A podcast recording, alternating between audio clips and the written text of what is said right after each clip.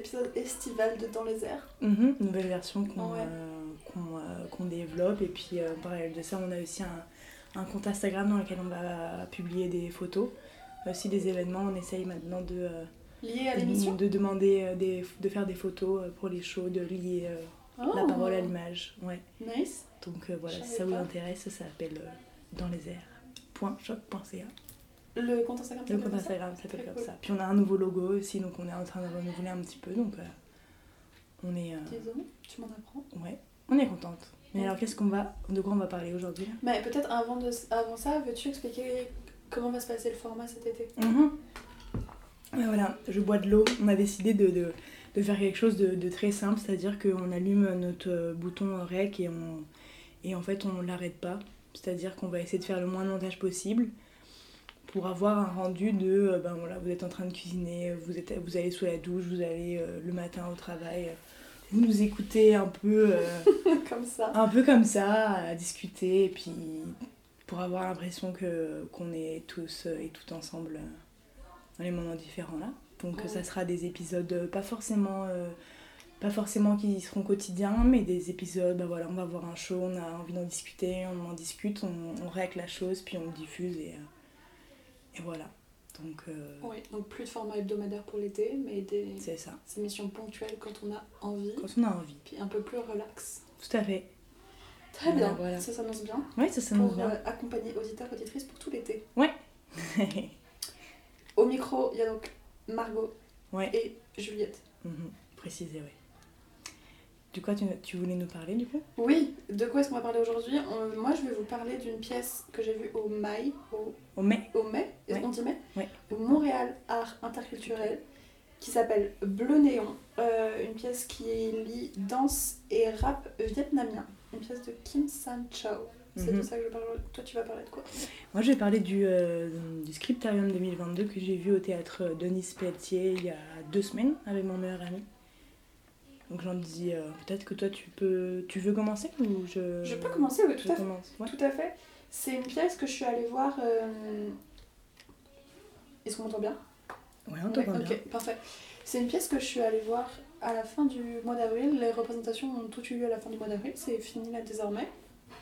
Une pièce donc qui s'appelle Bleu Néon. Et j'ai adoré. si je peux commencer par ça, vraiment j'ai adoré. Donc c'est un mélange, comme je le disais, de danse et de rap.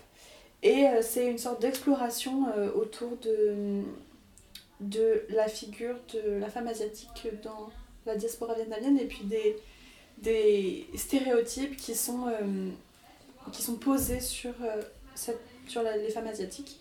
La- L'artiste est d'origine vietnamienne.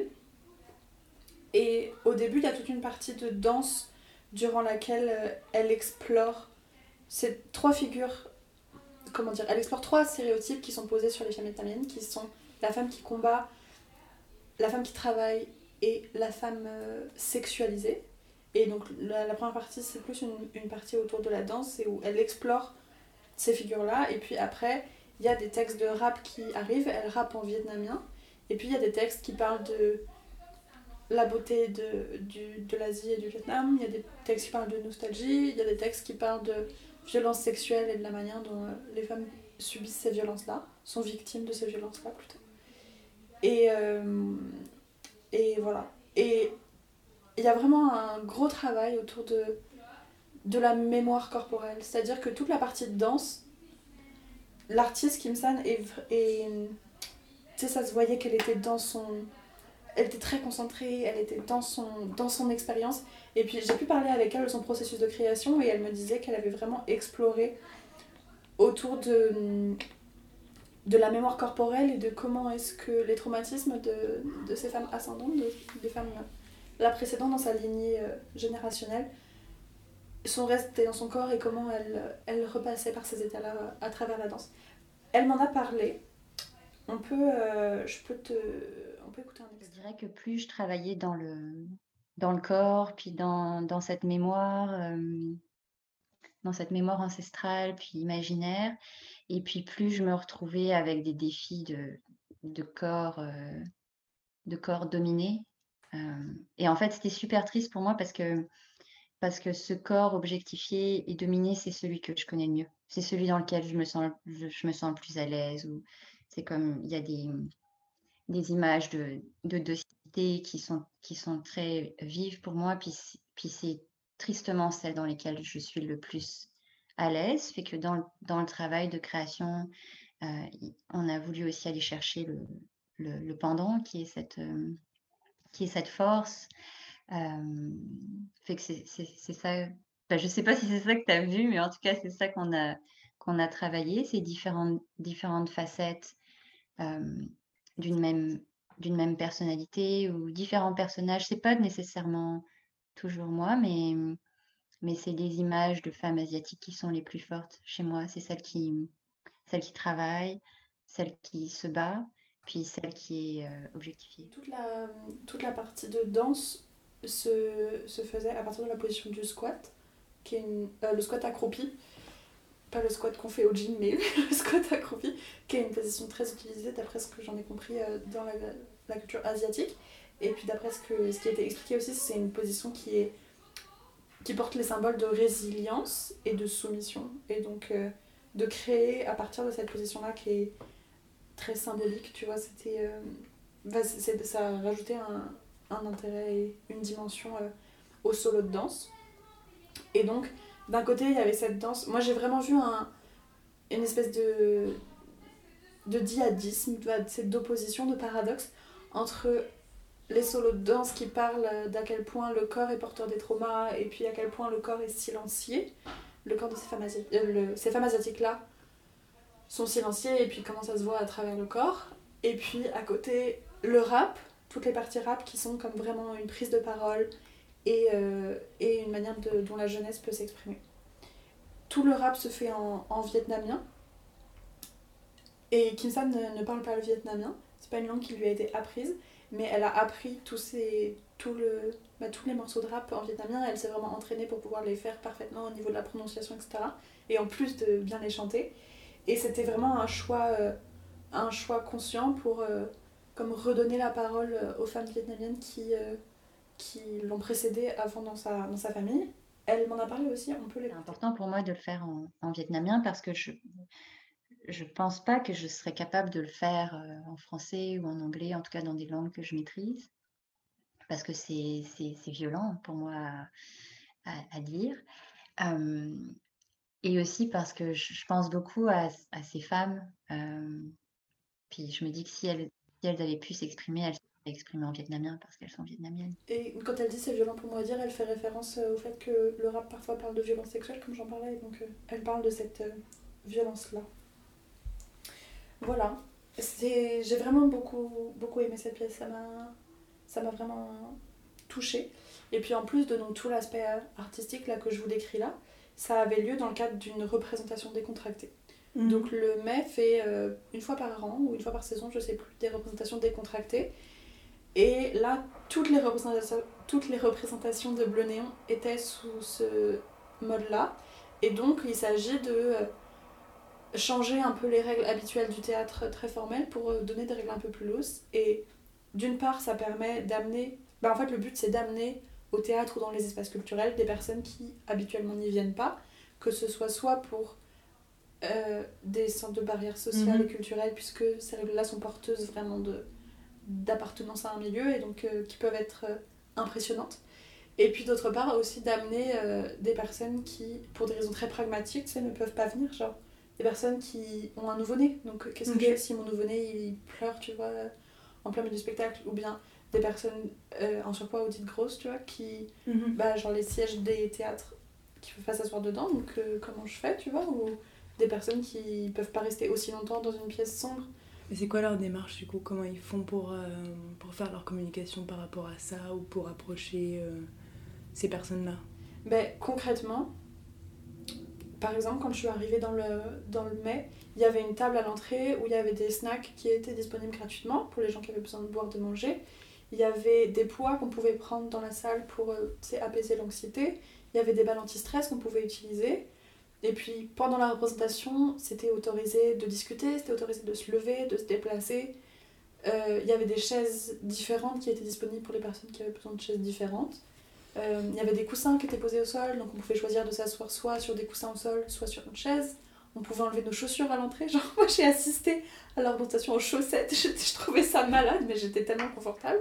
Il y avait plein de choses comme Mhm. ça qui étaient mises en place pour euh, euh, ouvrir le, le public, enfin, Oui. comment dire, élargir le public auquel euh, c'est accessible. Hmm, c'est fou intéressant, puis ça me, fait, ça me fait penser à moi, quelque chose qui me, qui me, auquel je suis- sur laquelle je suis très sensible, c'est comme des propositions artistiques qui, qui sont à l'extérieur des théâtres parce que c'est important pour moi qu'il y ait une démocratie, une démocratisation euh, de ces lieux-là. Mais ce que tu amènes, c'est intéressant aussi, c'est qu'on vient réinventer la, matière, la manière d'utiliser les lieux, puis la manière dont les choses sont segmentées, c'est-à-dire que le spectateur, il est assis, il est comme passif. Et là, c'est de le rendre comme.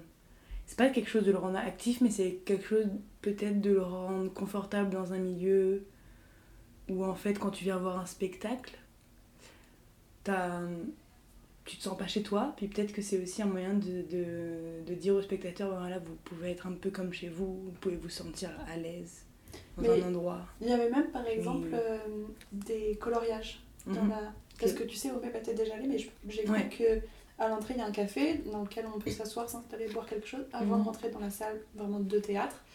Et donc, sur les tables du café, il y avait des coloriages. Et puis, C'était pour les enfants? Non, pour tout le monde. Ok. Et, euh, et le coloriage était en lien avec la. Le coloriage proposé, c'était en lien avec la pièce. Et donc, moi, j'y suis allée seule. Et puis, de, de prendre ce moment, j'ai pris un moment avant et après la pièce où j'ai posé mon téléphone. Je me suis posée, j'ai vraiment pris le temps de colorier. Et ça m'a mise dans un espace qui m'a préparé tu sais, à Ouais. accueillir l'art que j'allais voir.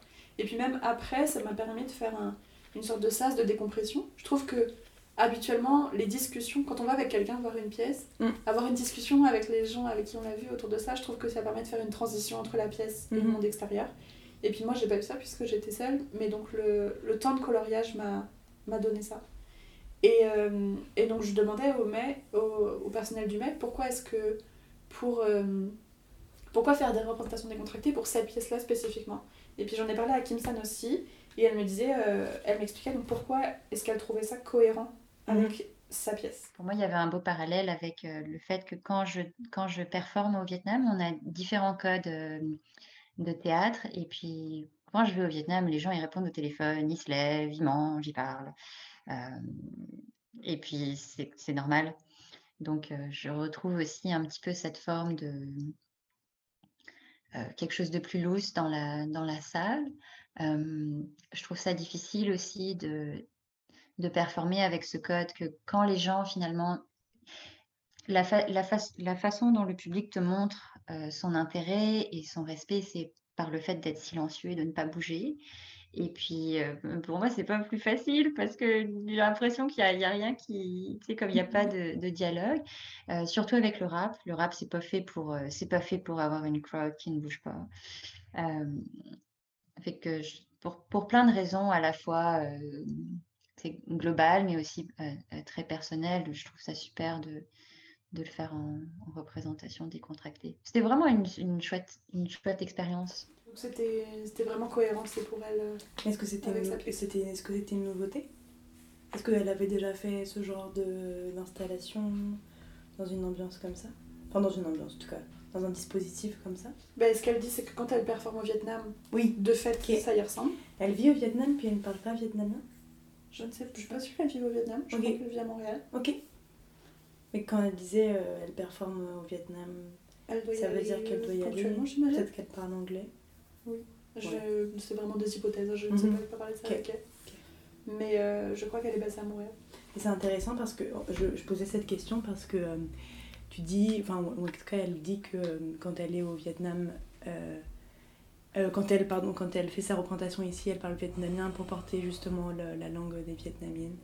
Et je me demandais comment c'était euh, comment c'était euh, apprécié là-bas au Vietnam, sachant que c'est une personne qui est vietnamienne mais qui ne parle pas vietnamien, mais qui apprend pour pouvoir communiquer. Est-ce- que ça passe bien?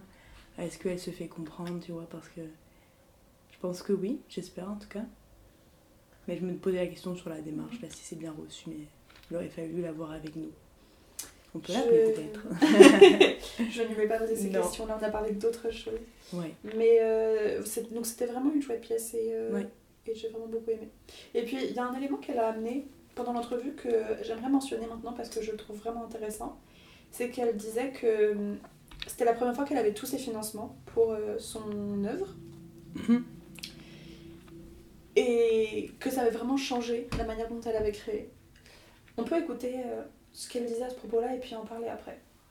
Le fait d'avoir du financement, c'est ça? Ah oui, parce que je voudrais qu'on insiste sur euh, l'importance de financer la culture. De façon logistique, c'est ma première pièce où j'ai eu tous mes financements. Alors c'est con, hein, mais ça joue beaucoup parce que ça veut dire que j'ai pu avoir les accompagnements dont j'avais besoin. Euh, j'ai pu me concentrer sur la création, comme là j'avais quelqu'un avec moi qui m'aidait avec la production.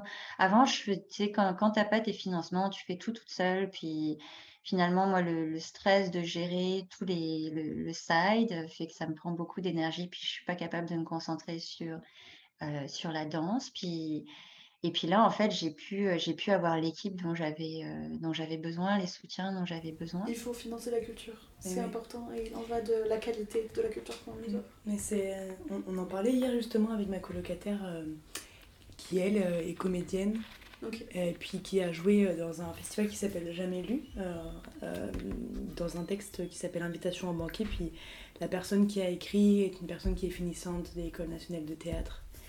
Et euh, elle nous disait du coup que c'était tellement compliqué de remplir des dossiers administratifs pour avoir des subventions et qu'en fait c'était comme une répétition d'appels à projets. Tu mets beaucoup d'énergie dans des appels à projets pour avoir des subventions, mais au final t'es pas sûr de les avoir.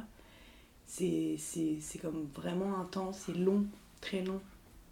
Puis ouais. Ouais, je sais pas, ce que je, je sais pas où j'allais m'en quand je disais ça, mais c'est une conclusion. Puis ouais. non mais, c'est- Mais oui, c'est intense là. avoir des financements, c'est avoir l'espace de créer. C'est ça, mais c'est aussi euh, finalement euh, euh, les financements viennent te donner une légitimité à ton projet. C'est-à-dire que il y a des projets qui sont financés parce qu'ils répondent à telle et telle case, et du coup des projets qui sont un peu plus marginaux ont plus de mal à obtenir des financements, mais ça, ça comme ça suit un peu les dictats de la société et puis ça se répercute sur la culture aussi là. Mais c'est pas parce qu'un projet n'est pas financé qu'il est pas légitime. Non, c'est pas ça que je voulais amener. Je voulais, je voulais amener là. Oui, je l'ai amené, de mauvaise façon, je me suis rattrapée après. Tu non, veux- bien sûr que non. Je voulais juste dire que euh, l'État, par le fait de donner euh, de l'argent, pour lui, il légitime un projet quelque part. Mais effectivement, tous les projets, euh, Mm. tous les projets se valent là. C'était pas le. Et donc, euh, oui, oui, les financements aussi structurent. Enfin, l'État, donc, puisque c'est l'État qui donne l'argent euh, au final, Ouais. structure la, la culture qui existe. Mais c'est ça. qui existe. C'est ça, il- il- il- quand je disais euh, ça légitime, ça veut dire que l'État décide de quel spectacle peut être Mhm. représenté, puis euh, pourquoi il va être représenté, et puis effectivement, c'est comme finalement, c'est ce qu'il y a derrière, donc c'est l'argent, donc l'argent c'est l'État, donc finalement, c'est l'État qui, qui, qui a le monopole du, du pouvoir, encore une fois, quoi, du pouvoir culturel. C'est faux. Ouais, hein. Et puis quand on sait à quel point les messages portés par la culture et par l'art ont du poids et sont politiques, que on peut pas nier que l'art n'est pas politique. Genre, évidemment que ça porte des messages et en fonction de qui parle et puis Mhm. qu'est-ce qui est dit, c'est faux que l'État ait un tel pouvoir. Faudrait refaire justice. On est en train de faire la révolution autour d'un micro. Non, mais c'est, c'est, c'est... Puis le théâtre est un lieu, euh, pas un lieu éminemment politique. Ah, ça c'est une notification euh, Facebook qui ne va pas... Ah, mais ça c'est un mail, décidément. Excusez-moi. Mais en parlant de justice, moi je suis allée voir, euh, il y a deux semaines, je me disais là au début, euh, une pièce... une pièce qui a en fait qui, qui s'appelle Chris- euh, Scriptarium 2022 pardon mais qui est en fait un, un- comme une école d'incubateur euh, qui a été créée par le théâtre du Clou et qui mobilise euh, des jeunes. Donc là ils étaient entre 6 et 7 des jeunes ados. Est-ce qu'on ferait pas une pause musicale avant que tu nous parles de ça?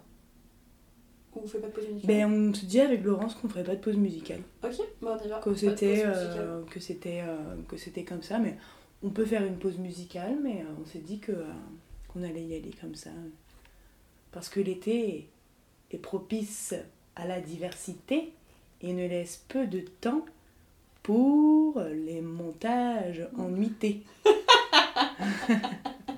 C'est un poème Oui. que j'ai écrit il y a fort longtemps. Désolée. un, un poème sur. euh. Mais je fais souvent ça, je, je pars souvent d'un mot et puis j'aime bien, comme le soir, euh, inventer des poèmes. un poème sur. Euh, Des poèmes sur tout ce qui me il vient. faut euh. pas s- s'imposer du travail qui n'est pas nécessaire. Oui, c'est ça. Puis ça a suivi aussi notre démarche de on a vraiment envie que les gens, euh, les gens nous écoutent euh, pour aussi euh, nos maladresses. Montrer aussi que la radio, euh, qu'on peut être maladroit dans la radio, qu'on peut, euh, qu'on peut tenter des choses et, et, et dire n'importe quoi et c'est pas grave, on fera mieux la prochaine fois. Tu sais, c'est aussi un moyen de, de pousser les gens à en faire et puis d'être de montrer que ben, c'est pas aussi cadré comme, que Mm. ça quoi. Mais je crois qu'on a. enfin, moi, j'ai vraiment pris- appris ça avec toi pendant toute la, la saison de Dans les airs, de genre. Et je peux me laisser Ouais, du loose et le droit à l'erreur. ouais. Donc, ok, pas de pause Mhm. musicale, on y va. Ouais. Oui, Parle-moi oui, parce que moi, pendant cette saison, j'en disais des bêtises, mais c'était un apprentissage. Parce que j'ai décidé de pas écrire mes chroniques. Et, et donc au début, c'était difficile parce que je, je sortais, je me disais, mais qu'est-ce que j'ai dit là? C'était n'importe quoi. Puis je pense que j'ai appris. J'ai du travail là encore, mais j'ai l'impression d'essayer de marcher sans, sans avoir de chaîne. T'as enlevé les petits. Ouais, j'ai enlevé les petites, tru- les petites roues de mon vélo et puis j'essaye de faire du vélo. Mm. Mais c'est déjà une première étape. Bravo. Enfin voilà, je voulais vous parler euh, de ce projet-là. Donc je disais que c'était un, un projet qui, euh, qui mobilisait des jeunes et euh, qui est assez génial, qui fait appel en fait à chaque année euh, à un ou une grande juge. Euh, et là, cette année, c'était la, la cinquième édition et puis c'était c'était assez rigolo d'ailleurs d'entendre ce mot sur scène, mais on accueillait l'honorable Louise Harbour. J'ai noté, euh, j'ai pris des petites notes parce que quand c'est des, quand c'est des détails, je, je mets des notes quand même. Qui elle est spécialiste des questions internationales et euh, qui est reconnue pour avoir été haut commissaire des Nations Unies aux droits, aux droits de l'homme. Euh, Madame Louise Arbour euh, raconte que quand, tu- quand on lui a proposé le projet, elle voyait pas le lien avec le théâtre et puis Mhm. comme son, son, sa profession. Parce qu'elle, elle est, elle, elle est. J'ai pas envie de dire le mot en retraite, parce que c'est un peu comme. euh, Mais elle, euh, elle a fini, elle travaille plus, tout simplement. Mais du coup, on entendrait le mot en retraite. Mais j'assume mon erreur, j'assume. J'ai pas envie d'avoir des mots qui euh, catégorisent des gens dans une classe d'âge. Du coup, je préfère travailler plus. Euh, et donc voilà, c'était euh, c'était au théâtre Denis Pelletier pour avoir un peu les informations globales. C'était dans la salle Fred Barry, une petite salle, il y a une grande salle puis une petite salle. Ça durait 1h25. Et euh, il y avait donc quatre, euh, quatre acteurs sur scène. Donc je le répète, les acteurs jouaient les textes que les ados avaient écrits avec l'aide euh, de professionnels et euh, l'aide de Louise Arbaud. Et, euh, et donc euh, ces quatre personnes-là, ces quatre acteurs, actrices, sont, représentent des exclus de la société. Et c'est ce qui est marqué sur le papier. Et en fait, on voit arriver sur scène quatre clowns. Donc déjà, euh, dans la symbolique, euh, hyper intéressant. euh, parce que moi-même, c'est pas que j'avais un point de vue ou que je pensais que les clowns étaient marginaux, mais du moins, c'est pas quelque chose. c'est pas un domaine où je me suis intéressée, où je me suis dit qu'il y avait de la profondeur et j'ai été vraiment agréablement surpris par ça. Parce que c'est des acteurs qui sont des clowns, mais qui amènent quand même de la profondeur. Donc tout le spectacle, en fait, euh, voit se dérouler des histoires, donc les textes les uns après les autres. Et c'est en fait euh, des procès. C'est-à-dire qu'au début, ces personnes exclues de la société arrivent dans un tribunal désaffecté. Donc ils vont enlever les draps. La, mise en scène de Monique Gosselin est juste... Elle est vraiment incroyable parce qu'il y a, il y a plein d'éléments, plein de petites boîtes, plein de petites choses à découvrir. Symboliquement, encore une fois, on pense que les choses sont, sont affaiblies ou sont mortes et en fait on les redécouvre, on les fait renaître. Donc là, j'ai vraiment beaucoup aimé. Et donc il y a ça, genre il y a euh, pendant toute la scène, enfin pendant toute, le, toute la pièce, il y a ce côté avec les clowns où il y a de l'humour, mais il y a quand même euh, cette réflexion sur les choses. Et donc c'est le procès de, euh, de choses sur lesquelles je ne me serais jamais posé la question. Ça commence par le procès du, du, du créateur de joueurs d'échecs qui est accusé d'emblée d'avoir divisé les noirs et les blancs, d'avoir donné des places sociales à, au pion qu'elle a créé. Puis cette position-là, c'est la métaphore de... Enfin en tout cas, elle est métaphorisée par la trajectoire et le placement des pions, où les pions bah, sont les premières victimes, puis après t'as le roi, la reine, le cheval, le fou aussi, puis tout ça est accompagné de... En fait, c'est pas que des discours, c'est une mise en scène, donc c'est accompagné, donc sur la scène on voit l'échiquier avec des lumières, un travail de lumière vraiment aussi de, de qualité là. C'était vraiment très complet en fait, et c'est pour ça que ça m'a beaucoup marqué même deux semaines encore, je m'en souviens euh, vraiment beaucoup.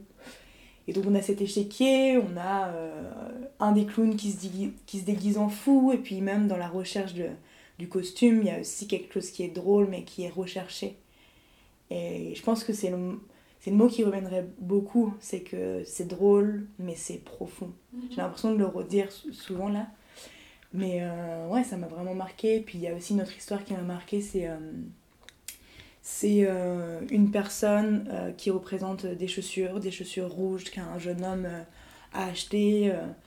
Mais en fait, ces chaussures restent dans le placard. mais c'est une réflexion sur qu'est-ce que ça veut dire les chaussures pour le jeune homme. Il a acheté, il a acheté ces chaussures parce que ça lui plaisait beaucoup, ça lui allait bien, il les a reçues, il les a essayées son regard euh, s'est illuminé, puis les chaussures ont été témoins de ça, mais maintenant elles se retrouvent dans le placard. Et pourquoi elles se retrouvent dans le placard? Parce que, euh, ben, en fait, ce jeune homme-là, euh, sociétalement, s'il met ses chaussures, il va être perçu comme homosexuel. Puis les chaussures, elles se disent, ben, quand il me mettra, je serai vraiment heureuse, parce que ça voudra dire qu'il aura franchi un, cap, et je suis contente d'être là quand même. Puis pour l'instant, il met ses Nike, il met ses Adidas, mais un jour, il me mettra, puis il m'a quand même acheté, donc il a quand même fait un pas. Puis c'est toujours cette réflexion par rapport aux objets, par rapport à qu'est-ce que ça veut dire. Puis c'était intéressant parce que quelque part, ça m'a appris à reconsidérer les choses aussi, dans le sens où, euh, où ben, les objets avaient des émotions.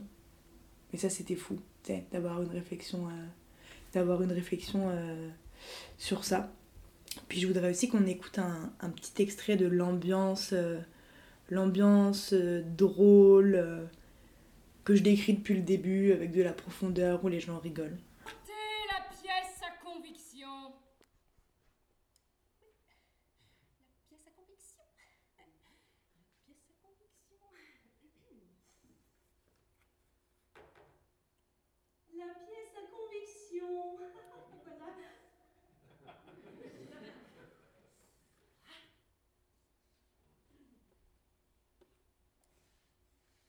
Et faites entrer l'accusé.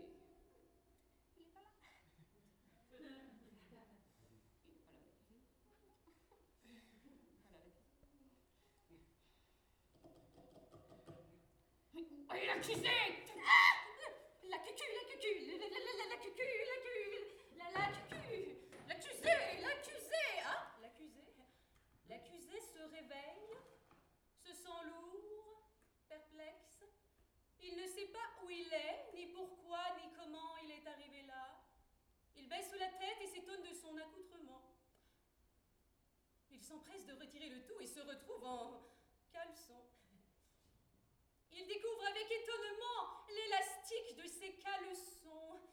Il le tire, il le lâche, il le tire, il le lâche, il tire son caleçon, il lâche son caleçon. Faites entrer l'accusé ce nouveau regard que ça t'a donné pendant le temps d'une œuvre d'art sur les objets, est-ce que tu l'as gardé dans ta vie après? Ça t'a suivi?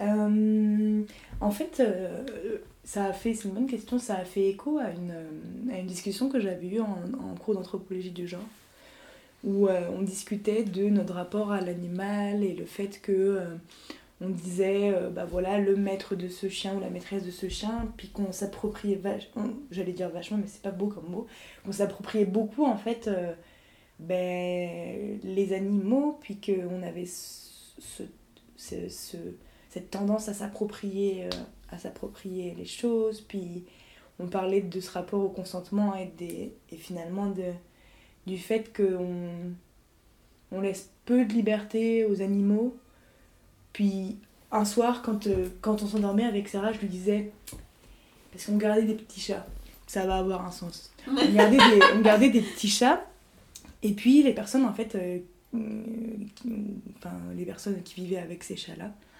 nous avaient dit, euh, mais faut pas les sortir, euh, c'est des chats d'intérieur. Et je disais à Sarah, moi, maman, mais en fait, on dit que c'est des chats d'intérieur parce que on, a fait deux des chats d'intérieur, mais c'est pas vraiment des chats d'intérieur. En fait, si on n'était pas là, ben, les chats seraient pas autant domestiqués, domestiqués. Et ça revenait du coup à ça, de se dire, ben, en fait, on, on, s'approprie trop les choses. C'est comme notre rapport à la, nature qui est totalement différent de la culture autochtone, où eux, ils vivent avec la nature et ils n'ont pas cet ascendant là sur la nature. C'est comme considérer les choses d'égal à égal. Et pour les objets, c'est aussi de se dire, ben, en fait, euh, euh, je peux pas. euh, je, peux sais, c'est comme une question de respect en fait dans la vie en général. C'est comme prendre soin des choses, avoir du care. Après, forcément, t'as pas le même care avec, euh, avec une horloge qu'avec une personne. Mais ça amène à considérer les choses et à voir, à cerner ce que les choses veulent dire aussi. Peut-être comme une horloge, tu peux avoir une réflexion de comment elle a été construite, d'où elle vient, qu'est-ce qu'elle veut dire. Ça veut dire que j'ai besoin de savoir où je suis dans le temps. Est-ce que c'est pas une volonté de contrôler le temps? Enfin, tu sais, ça amène comme à plein de réflexions. Et, euh, et j'ai trouvé ça vraiment bon. Vraiment très très bon. ouais. C'est intéressant de remettre en question des choses, d'ouvrir des questionnements qu'on pense pas avoir habituellement. C'est ça. Mm. C'est ça comme ça ouvre des nouveaux possibles de réflexion. Et ça, c'est politique, ça revient à ce qu'on disait, euh, ça, ça revient à ce qu'on disait tout à l'heure. je Tout pense est que- politique, Margot. Non, mais encore plus, c'est-à-dire que ça nous fait réfléchir à des choses euh, auxquelles on n'aurait pas pensé. Et sais, mettons, j'ai vu un tas de films euh, qui m'ont rien appris euh, du tout sur la vie parce que c'était des choses que, qui étaient super représentées dans la société et qui ne mettaient pas du tout en cause quoi que ce soit. Là. Après, bah, il faut bien aussi. euh, Enfin, il en faut bien pour tous les goûts. Mais je pense que ouais, je suis vraiment sensible à cette remise en question là. Mm. Puis je rebondis sur, euh, je rebondis sur, euh, sur euh, je parlais de, de notre rapport à la nature et euh, je parlais de cette différenciation avec la culture euh, autochtone qui, euh, qui elle considère davantage euh, la nature comme son égale et euh, j'avais envie de j'avais envie de parler euh, en fait d'un texte euh, que je suis allée voir. Je reprends mon téléphone parce que en fait, euh, j'ai pas envie d'é- d'écorcher euh, le nom de la personne qui a écrit le texte. Mhm. Euh, mais ça, ça s'appelait euh, À contre-courant euh, nos larmes. C'était présenté euh, au, au Théâtre des Écuries pour le festival Jamais lu. C'est une, une autrice qui s'appelle euh, Emeline Octa qui est guyanaise et qui a écrit un texte sur, euh, sur la jeunesse autochtone en Guyane. Et elle raconte euh, toute cette, cette confrontation entre la tradition et, et la société contemporaine. Donc comment les deux s'affrontent, puis comment les ancêtres, enfin les anciens se confrontent à la jeunesse, comment la jeunesse a envie de d'aller euh, ou de se conforter, pas, pas tant de se conforter, mais je dirais de, de s'adapter à la culture européenne pour pas être, pour pas être rejeté. Puis c'était euh, sept acteurs, actrices qui étaient sur scène, dont une personne autochtone qui chantait des chants autochtones sur scène. Euh, c'était principalement des personnes autochtones. Et, euh, et donc il y avait des chants, il y avait des voix qui étaient mêlées. Et pareil, ça, je crois que ça m'a vraiment... C'est venu me chercher profondément parce que je fais plein de, je fais plein de rebonds, mais je suis en train de lire un, livre en ce moment qui s'appelle. Numpining, ça veut dire en forêt, en, en, dialecte, euh, enfin c'est pas un dialecte d'ailleurs, euh, c'est la langue, je sais plus à quel moment dans une page elle, la personne euh, l'explique. Euh, et ça a beaucoup résonné avec ce livre parce que ce livre il traite justement de réalité autochtone mais ici au Canada et avec cette confrontation justement entre euh, ben, les traditions et ce que la culture euh, occidentale ou du moins le capitalisme a implanté dans, dans, dans les réserves. Puis ouais, ça m'a fait faire comme... Ça m'a fait aussi me remettre en question, vraiment.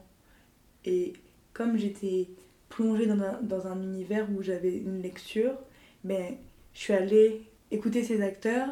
Puis c'était une lecture, mais ce qui était fou, c'est que j'étais comme plongée dans un univers où, où j'avais l'impression d'être dans les réserves. Il y avait un truc euh, vraiment spécial qui s'est produit. Puis du coup, ça m'a fait réfléchir à. Mais il n'y a pas nécessairement besoin de mise en scène parfois. Puis des fois, tu as juste besoin d'être hop, là au bon moment, puis comme de catcher les choses. Donc là, c'était juste, c'était juste, entre guillemets. C'était Ouais, des lectures de textes. lecture, ouais. Mais les textes étaient assez imagés pour t'emmener vraiment euh, complètement dedans. Ouais, je pense. Puis le fait qu'il y ait aussi euh, plusieurs personnes qui fassent plusieurs personnages, euh, ça facilitait. Puis c'était vraiment.